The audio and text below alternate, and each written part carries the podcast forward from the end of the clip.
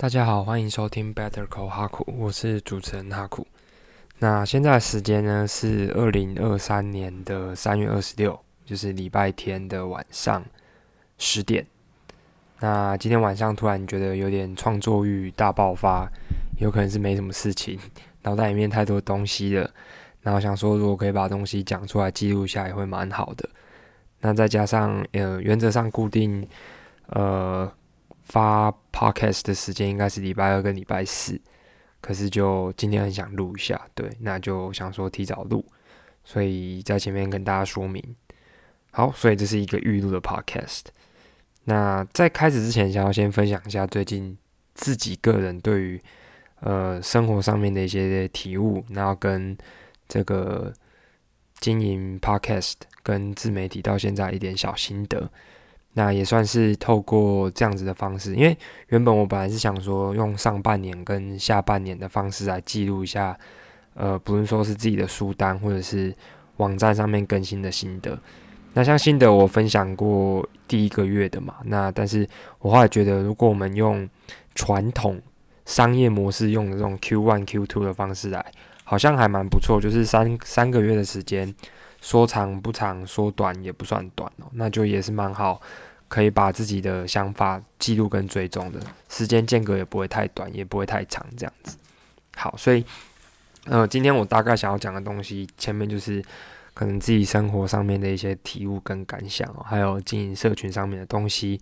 那接着呢，后面就会进到一样，就是学英文、英文翻译的部分哦。那也会选一篇文章，然后报道跟大家做分享。那今天的内容大致上会是这样哦。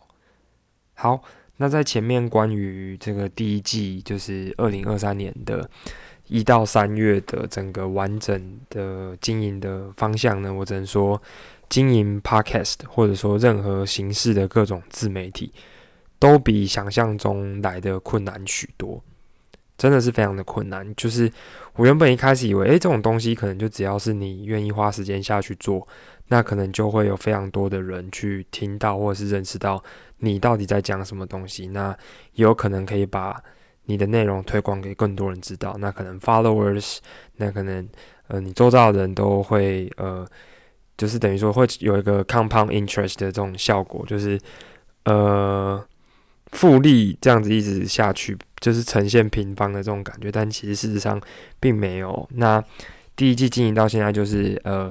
经营 podcast 或各种形式的自媒体都没有想象中的容易，所以，呃，之前可能在开始经营之前，你会看到一些 podcaster 或者是一些 YouTuber，然后你就想说，靠啊，你录那种东西你也会红哦，你录那种东西你也会有流量哦，你会有人喜欢你哦，这种东西也要人看哦。那实际上，等我开始经营或者说开始尝试着手这件计划的时候，就会发现说，诶，其实要能够得到流量。然后能够被那么多人关注跟看，其实不是一件非常容易的事情。你要能够得到那么多的流量跟关注度跟讨论度，而且还有变变成新闻的价值，其实那是一件很难得很难得的事情。当然撇除掉说你可能是透过可能公关公司或什么其他的方式去操作，但是流量这种东西，如果说不是用买来的天然的流量的形成跟呃拥有，我觉得其实是非常困难的。那呃，以前就是刚开始，这就是这一个月这一两个月在开始做的时候，会本来会觉得说，很蛮关注说流量的部分，因为流量代表说有多少人可以看到我的东西嘛。但后来越入越就觉得说，其实要怎么去取舍流量跟你本身的价值，我觉得这跟呃，不论说你是经营一间公司或者是竞选一个政党，好像都蛮类似的。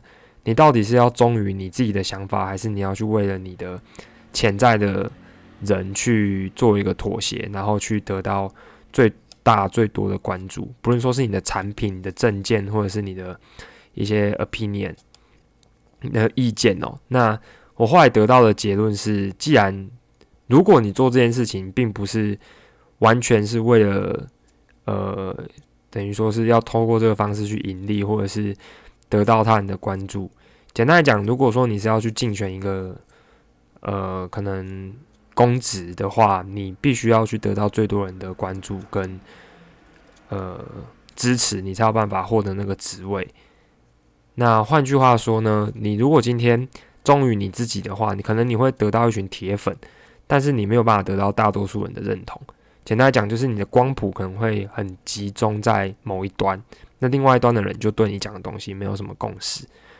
那产品的话也是这样子，就是你在做一个产品，如果说你没有要追求的是大多数人都要去听，或者是大多数人都要去使用的话，那可能就会变成是你会有一小群很铁很铁的铁粉，但是你的产品可能没有办法被多数人给认同跟认知哦。那我觉得这样子的模式，不论在商业或政治上面都蛮类似的，就是今天要去思考的点是说，你想要达成的目的是什么？你是想要被越多的人关注越好？你是想要得到商业上面巨大的成功吗？还是你想要一步一脚印？你有得到一定规模，但是粘着度很高，然后可能很吸引你，然后你也很信任你的人。那再回到个人的层次的话，可能回到友谊或者是关系也是一样。你是要得到非常多非常多的朋友认同跟支持，还是你要得到几个少数几个你很相信、很信任，但是是像是禁锢在你的灵魂，就是等于说像是镶嵌在你的灵魂上面这么的紧密的关系，但是呃，你们可能你可能就没有办法对多数人有太大的一些共鸣哦。那我觉得这是一个取舍。那对我来说，我觉得经营这一些 podcast 到现在下来，我我反而会觉得，呃，如果我为了去引流主流的。市场，或者说是现在大家当红在想什么东西，或者是把我的意见给更改成那个样子，那反而原本会喜欢我，会最喜欢最最真实的我的那些人，反而可能会因为这样不喜欢我。那所以到现在我就有点调试好这个心态，就觉得那没关系，我就专注的把我的东西，我认为值得分享的东西，那以及我觉得呃可以让其他人从中获益的东西，我好好的分享。那。不要去关注流量，不要去关注这些呃其他的东西。毕竟我也不是靠这个要吃饭的，那就是单纯简单让喜欢我的人呃继续听下去，或喜欢听我分享的人继续听下去，有一个管道这样子。那也非常感谢，就是到目前为止所有的人的支持，真的真的很赞，对，感谢。那第二个经营上面的一些小心得，就是嗯，选择比努力还要重要。为什么会说觉得选择比努力还要重要呢？就是你选择用什么样的管道去曝光，你就有怎么样的呃，就是你选择用什么样的管道去产出你的内容，那你就会得到怎么样的关注跟回应度。所以呃，以 Podcast 我经营到现在，还有所有的自媒体来说，我用了自己架的网站，每个月还付钱去维系那个网站的流量，那是用 WordPress WordPress 架的。那第二个呢，又做了 Instagram 跟 Facebook 的呃官方网站，那以及这个 Podcast，所以总共是四个。那我这几个月经营下来的想法是，如果说你是一个内容很长久的制作者，那 Podcast 跟网站应该会是你的选项。那 Instagram 跟 Facebook 应该是让你扩大流量跟曝光度的一个地方，但其实实际上这样进行下来，会发现其实 Facebook 跟 Instagram 的曝光的流量，我到目前为止都还仅比较多是停留在我的同温层，就是没有被很不特定多数人给看到跟浏览到，因为后台都有数据可以看到。那呃。反而是透过 Facebook 上面啊，不是 Facebook 那个 Instagram 上面录制的短影片，那反而有一些浏览数是可能破千的。那我就觉得选择比努力重要，因为现在最容易被看到或者是流量度跟演算法调最高的就是 Instagram 的 Reels，那跟 TikTok 可能 Instagram 可能是想要这样跟 TikTok 竞争吧，但是你只要在那个地方，你愿意做，你愿意。产出的话，你愿意去协协调你自己产出的内容跟方式，那那边的流量跟关注度是最高的。所以我觉得应用到实际上的生活也是一样，就是大家都很努力啊，大家都对于自己的方向想要有所成功。可是我们这个社会或者说这个世界，就是有一些特定的行为模式跟规则，你必须要去摸透。那在相同的努力下面，你会得到负数的加成效果。所以我反而会觉得选择真的是比努力重要。从经营社群的这个点上面有很深的一个呃回馈，这样。那第三个就是呃输出比输入还要重要。就是在经营这三个月下来，Q one 这样经营下来，会觉得有时候我为了去做上面的内容，会强迫自己去学习。那几次下来，你透过讲话输出或者说是写作的方式，你去组织你的语言跟想法的时候，反而更有助于你去记得跟学习当下的内容。那整个经营下来，我反而觉得，哎，脑袋变得比较更清楚一点。那讲话方式跟逻辑也越来越有组织跟有一个概念。那除了这个之外呢，自己也觉得，呃，做出来越做会越有一个既定的模式跟方向，会蛮适合你自己的一个步调。那慢慢调整，那这也导出我第四个经营社群上面的心得，就是 trial and error。trial and error 的意思就是试误法，试误法就是我们今天做一个事情，先不要去假定说它要怎么做才会对，应该是先去假定说。要怎么做才会不会错？那你就先去做所有的事情，那把错的地方呢移除掉，继续做那些你未知的事情。那可能会一直出现有错的，那你就一直调整，一直调整。简单来讲，它的核心概念是这样，所以我就觉得经营社群上面好像也是一样，就是没关系，我就先做再说。那途中我会一直经历过自己的整个经营方向的转变啊，怎么样的风格之类的。但是几次这样摸索下来。会找到自己最适合的步调，那在持续的精进跟调整阴影哦，那就是第四个我经营 Q One 到现在的一些想法，就是 trial and error，那就反正就是就是真的是先录了再说，那很多事情真的没有比想象中的那么简单，那这大概是呃前面稍微跟大家讲一下 Q One 经营的一些方向。那接下来就是准备要到 Q two 了嘛，就是四月。那也希望四月可以如期的把我原本当初设定的目标，就是呃录制的英文线上课程给它正式上线，至少出个 beta 版也好啦。就是目前我整个大概都弄好了，但是收尾的部分我还是没有把它完整的弄好，毕竟自己还是有一点呃完美主义，所以希望可以等一切东西都弄好之后，赶快跟大家分享。那目前已经剩下最后一个阶段了。那也算是呃自己给自己一个交代，不论说是社群的经营，或者是英文的录制方向，会觉得说在这个阶段，如果可以记录一下自己的想法，之后再回来听，会蛮有趣的。嗯，好，那第二个呢，关于我自己生活上面的一些呃想法，就是可能自己呃最近本来的心态会觉得自己好像会过得有一点在减法过生活嘛，就是 less is more 这样。少就是多，就是把东西画的非常的清楚明了跟干净哦。那 focus 在几个简单的事情，然后让自己的生活是非常的简单的、化约的，而不会太复杂跟太多样性。那后来就觉得这样好像不行，会太固化，所以就觉得应该要适度的去多尝试不同的。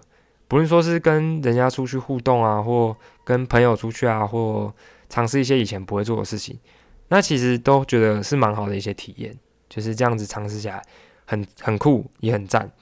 那我自己也觉得，目前最大的课题吧，我还在调试，是要怎么样取一个平衡。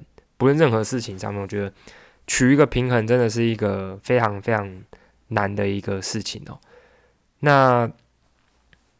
取一个平衡的意思就是说，不是说你两个都做一半，而是你要在避免极端之间走一个中庸之道，就是怎么样把事情做的是恰到好处，然后面面俱到。这真的是非常的难。怎么样在呃存钱跟体验生活跟生命的当下取一个平衡，非常困难。怎么样在认真学习跟及时享乐之间取一个平衡，非常困难。怎么样在呃，捍卫自己的呃个人独特性跟言论自由，和融入群体，以及怎么样避免从众之间取一个平衡，都非常的困难。所以现在觉得最大的课题会是取一个平衡，怎么样在工作跟生活，怎么样在各个不同的议题上面取一个平衡，这是一个艺术。那我自己觉得还有蛮多要学习的地方。那最后，呃，稍微讲一下最近的一些生活上面的体悟吧，就是基于刚讲的，就是可能觉得自己过得有点太，呃，不会不好，很开心，喜欢这样的生活，可是觉得如果可以多去跟外面的不同的人事物相处看看，或者是体验看看，还蛮酷的，所以，呃，也会适时的去让自己去体验一下。那这个周末有跟几个朋友一起出去，那就觉得诶很酷。那我也蛮喜欢跟以前的朋友出去的这种感觉，就是不论是一直有在联络，或者是久久联络一次的。像我有一个很好的朋友，我们呃会固定会见面。那每一次见面都会觉得彼此之间好像成长了不少。那很很喜欢这种就是大家聊天可以聊出不同东西的感觉，而不是都可能没有什么进步。那大家分享各个不同的。可能职业或者是人生的体验到的东西跟故事，那会有不同的想法。那我觉得这种感觉很棒，就是嗯，不同领域、不同性别、不同学经历、不同家庭背景的人，那分享出来他们的内容，然后互相去激荡。那呃，也看看人家在过什么样的生活吧。那这样子多分享之后，我觉得比较好的是，呃，大家都分享出自己的。想法，自己的专注的事情，自己热爱的事情，然后，嗯，如果你觉得喜欢，你觉得很好，你觉得很酷的，那你就可以把从中学习一些走。但如果你觉得不是很认同，干嘛？你也不用去反驳人家，就是单纯听听看。因为每个人做任何事情，好像都会有他背后的一套原理、原则跟想法架构，这样，所以会觉得可以适时的跨出同温层很好。但是我的想法是。一直有一个说法是要跨出舒适圈嘛？那我不觉得应该要跨出舒适圈，因为我觉得你好不容易就是建立起来你的舒适圈，那那个舒适圈就是你的能力圈，那你应该要好好的待在你的舒适圈里面。可是你不应该只待在你的舒适圈里面，你应该要再积极的往外去探寻那个边境跟那个边界。不论说是在知识上面有一个知识的舒适圈，或者是你的生活上面有一个。生活的舒适圈，或者是你的工作上面有一个工作的舒适圈，建立一个舒适圈本身就是一个从零到有很困难的事情，所以不要轻易的踏出它，但是应该更积极的去尝试舒适圈以外的东西，但是不是一定说你要一直待在舒适圈之外。我现在的想法会是这样。那最后最后就是，呃，性格决定命运，然后呃，时间花在哪里，成就就在哪里吧。如果说呃，你是怎么安排你的二十四小时？因为到目前为止，上帝还算是公平的，一个人都是二十四小时，撇除掉工作跟休息，大家剩下的时间就是那样子。那你这些时间你花在什么地方？那那些东西，那些你花在时间的人事物上面，相当大程度就代表你这个人会是怎么样，你会造就怎么样的性格，你的想法也会这样因此而影响。那简单来讲，这是 Q One 到目前的心得。那也希望呃。大家可以越来越好，我自己也可以越来越好。那努力完成自己的目标，这样好。那稍微讲完了，那也希望 Q two、Q 三跟 Q 四可以好好的把所有的事情都做好。那基本上我就是把我自己当成是一个，呃，一个一个计划吧。至少就整个自媒体来说，就是今年我至少会好好的做好做满一年。那你说会不会累？其实蛮累的。那开不开心？其实我觉得还蛮开心的。对，那怎么样在很累跟开心之间取一个平衡？诶，你看，又是一门艺术。OK，好，那我们就继续回到今天要讲的这个主题哦。那今天要讲的这个主题呢，是关于 TikTok。那新闻的标题呢，叫做呃，Congress seems more determined to ban TikTok than ever。那小标。Why would we wait until President Xi and China says I'm ready to pull the trigger and invade Taiwan？那这是一篇在 The Verge 上面的一篇报道哦。 好，那一样就先完整的念完全部的文章，那最后再跟大家稍微做一些讲解，那以及我个人的评论哦，夹杂在里面。Okay, so the article would be Congress seems more determined to ban TikTok than ever. Why would we why, why would we wait until President Xi and China says I'm ready to pull the trigger and invade Taiwan? TikTok CEO Shou Zishu seems to arrive at the capital well prepared. Taking his seat before dozens of House Energy and Commerce Committee members Thursday, he opened a packet of notes diligently indexed with sticky notes. In the packet, there appeared to be a sheet matching the names and faces of the lawmakers preparing to question him, many of whom had already made up their minds over whether the app was safe for Americans. Your platform should be banned, Chair Cathy McMorris Roger RWA said in her opening statements Thursday. I expect today you will say anything to avoid the outcome, this outcome. For more than three years, TikTok has been operating under the looming threat of a nationwide ban. But what was once, a GOP led campaign admonishing the popular video sharing app as a threat to national security has now evolved into a government wide bipartisan effort to ban it outright. Over the, over the last few months alone, Republicans and Democrats have rallied behind legislation barring TikTok from operating in U.S. intelligence officials has called have called the app a tool of the Chinese government, and the Biden administration has reportedly backed the company into a corner. If TikTok doesn't agree to find an American replacement for its Beijing-based owner, ByteDance 字节跳动, it will be banned. But at this point, there has been little evidence in support of the accusations haunting the company. In a promise to lawmakers Thursday, Chu said TikTok has never shared or received a request to share US user data with the Chinese government, nor would TikTok honor such a request if one were ever made. To Zhou, the concerns raised over TikTok's alleged relationship with the Chinese government relied more on speculations than fact.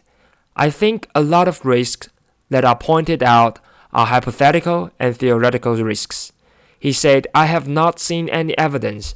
I'm eagerly awaiting discussions where we can talk about evidence and then we can address the concerns that are being raised. Few members of Congress seem sympathetic to that argument, though, and it's the potential for future abuse by foreign actors that has seemingly scared lawmakers most. Congress has been caught on its back foot before, introducing data protections bills in the aftermath of the American made social media scandals like the Wall Street Journal's reporting on the Facebook files. These tools are very, very powerful, Then Mark Warner, chair of the Senate Intelligence Committee, told The Verge on Wednesday, describing how social media can be used to enable foreign influence operations. I'm not saying that they are doing it right now, but why would we wait until President Xi and China says I'm ready to pull the trigger and invade Taiwan? Earlier this month, Warner introduced the Restrict Act, a bipartisan backed bill that would authorize the sec- Secretary of Commerce with the power to investigate and ban the use of technologies derived from adversarial countries. At least 18 senators spanning both parties and the Biden administration have come out in support of the bill. Still, there's a growing coalition coalitions of House Democrats opposing legislation that could that could ban TikTok. Rep. Jamal Bowman held a press conference with around 30 TikTok influencer, uh, influencers opposing a federal ban. It was one of the first times any lawmakers has come out so public in TikTok's favor, surrounded by activists signing calling for Congress to keep TikTok. Bowman attributed much of the app's criticism to xenophobia. Usually, if there's a matter of national security concern, they hold a bipartisan congressional briefing on that particular issue. Bowman said Wednesday, We have now received a bipartisan congressional briefing on the national security risk of TikTok. Even without overwhelming evidence of its potential to harm national security, TikTok's reputation is not spotless. A number of reports have detailed instances in which ByteDance workers wrongfully accessed American user data, including the IP addresses of American journalists. TikTok admitted to the latter scandal, claiming that the employees misused their authority. But it was not lost on Joe that American companies have made similar mistakes in the past. With a lot of respect, American social companies don't have a good track record with data privacy and user privacy. User security. Joe said, just look at Facebook and Cambridge Analytica for one example. In Cambridge Analytica's case, Facebook settled with the Federal Trade Commission for 5 billion. The scandal kick-started legislative debate over a federal data privacy network. Years later, Congress has yet to approve any meaningful data protections governing US for or foreign owned social media companies. As of today, however, a TikTok ban is closer than ever before. 好，这篇有点长啊，念完觉得嘴巴真真渴，所以先喝个水。好长哦。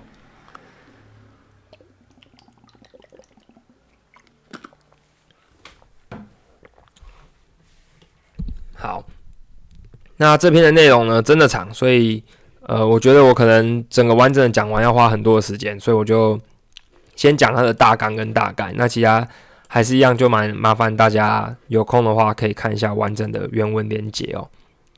好，那我稍微截录一下，summarized the article with the uh these conclusions.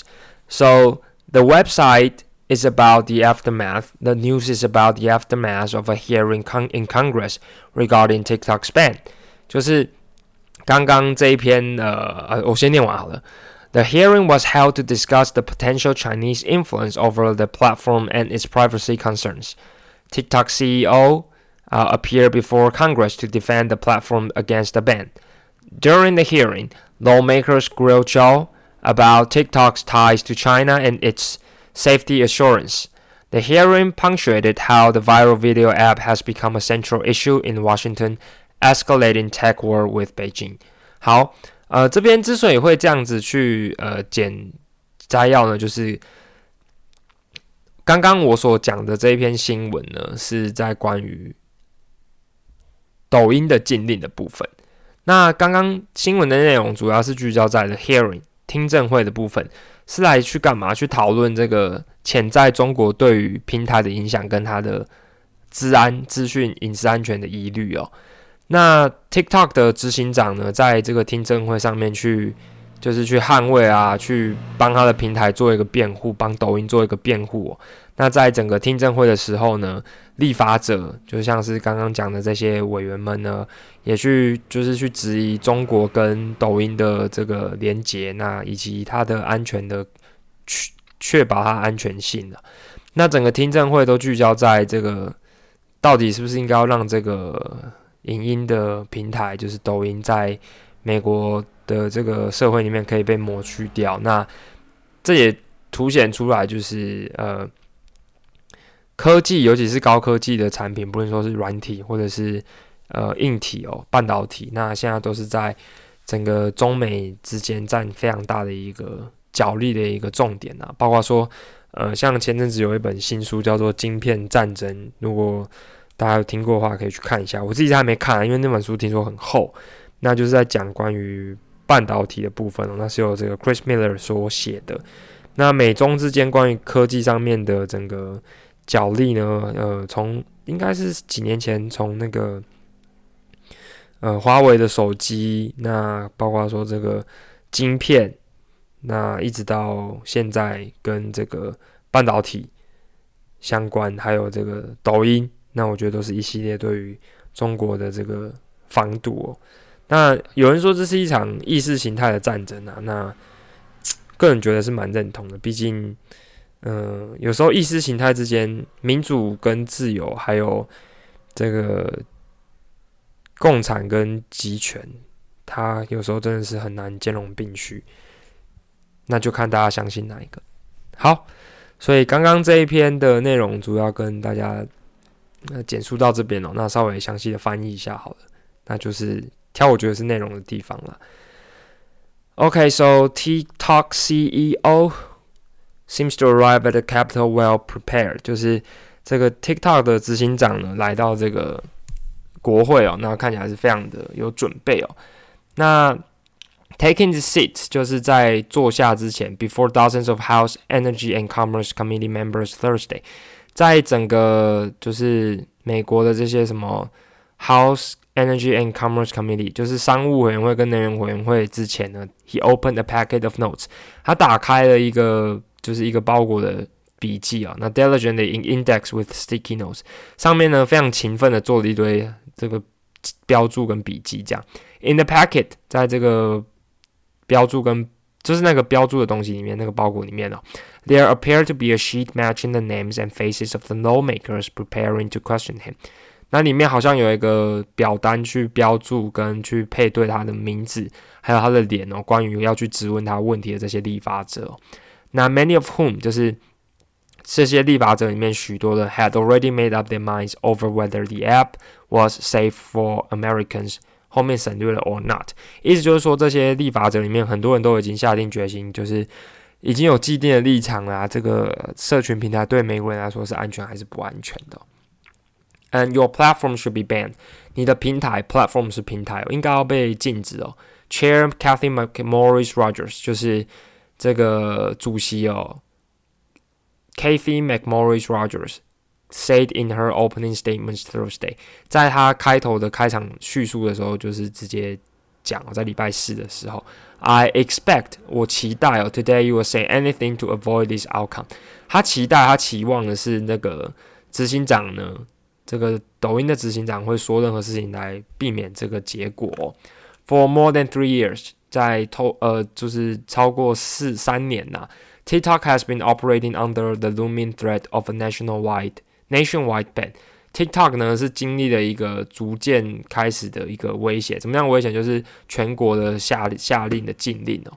But what was once a GOP-led campaign admonishing the popular video sharing app as a threat to national security has now evolved into a government-wide bipartisan effort to ban it outright。这边的意思就是说呢，这个 TikTok 的这个禁令的这个东西呢，就是已经 变成说是一个呃，对，就是一个大家可能在告诫说啊不要用啊，然后到现在是对一个国安的威胁，变成是一个整个。美国国内透过两党都想要很想要赶快去禁止它的一个威胁，这样子。好，那下面这里哦，有讲到说这个 over the last few years alone，在过去的这几年这几个月呢，Republicans and Democrats have rallied behind legislation bearing TikTok form from operating in the U.S. 简单来说就是呢，呃，在过去的这几年里面呢，那呃，过去这几个月啦，那共和党跟民主党人都联合起来禁止 TikTok 在美国营运哦。那官员就是说它是中国政府的这个工具哦。然后报道指出，就是拜登政府已经把 TikTok 给逼入绝境了。如果他不去找他的总部的字节跳动去做一个取代，换句话说，在美国找一个其他的人去替取代。不是美国，就是除了字节跳动以外的人去取代他，他会在美国被禁止。那后面简单来讲，就是在讲说这个，呃，整个字节跳动，那怎么样去，呃，抖音跟字节跳动的关系和中国共产党的关系，那这个抖音的执行长可能没有办法很清楚的去讲说他们之间是没有任何关系的，他只有说我们不会把任何资料传送跟。中国政府跟共产党跟共享这样子，那他有去做一些 defense，那包括说他认为说就是，诶，也不是只有我们抖音有治安上面的疑虑过啊，你们美国自己里面使用的这个 Facebook 之前不是也有治安的疑虑吗？啊，怎么你们都觉得 OK？就是你们治安上面的疑虑外泄，然后包括说之前那个剑桥泄密的事件。美国人都觉得 OK 啊，今天我只要因为我是一个中国的 APP，我就是原罪，我就是会传给共产党，然后我反而会造成世界或者是美国国内的这个国家安全，啊你们 Facebook 泄露给其他人就不会。对，就是这一点。那他后面就是在讲说他不是很开心这件事情哦。那不好意思啊，因为今天这个文章实在是太长了，我实在是翻译不完。那完整的内容呢，就是还麻烦大家去看一下。但是大意上面呢，还跟大家讲到这边。好，那呃，希望大家会喜欢。不好意思，真的太长了。但前面的部分我稍微有用用心的跟大家翻完了。哦，还有这一段，稍微翻一下好了。These tools are very, very powerful. Sen Mark Warner, chair of the Senate Intelligence Committee, told The Verge on Wednesday，就是那个委员会的这个 Intelligence Committee，就是自呃 chair of the Senate Intelligence Committee 情报委员会的主席，他告诉这间媒体，就是我们现在在念的这一篇的媒体，就是 How social media can be used to enable foreign influence operations。这个社社群媒体是怎么样可以去让这个外国的影响者的行动可以开始去运作？I'm not saying that they are doing it right now。他不是说他们现在正在这样做，But why would we wait until President Xi and China says I'm ready to pull the trigger and invade Taiwan？后面意思就是说，为什么他们要等到这个习近平走主席去看中国，说他已经决定去去按这个扳机，然后去侵略台湾呢？好，那今天内容就跟大家分享到这边，感谢大家收听，拜拜。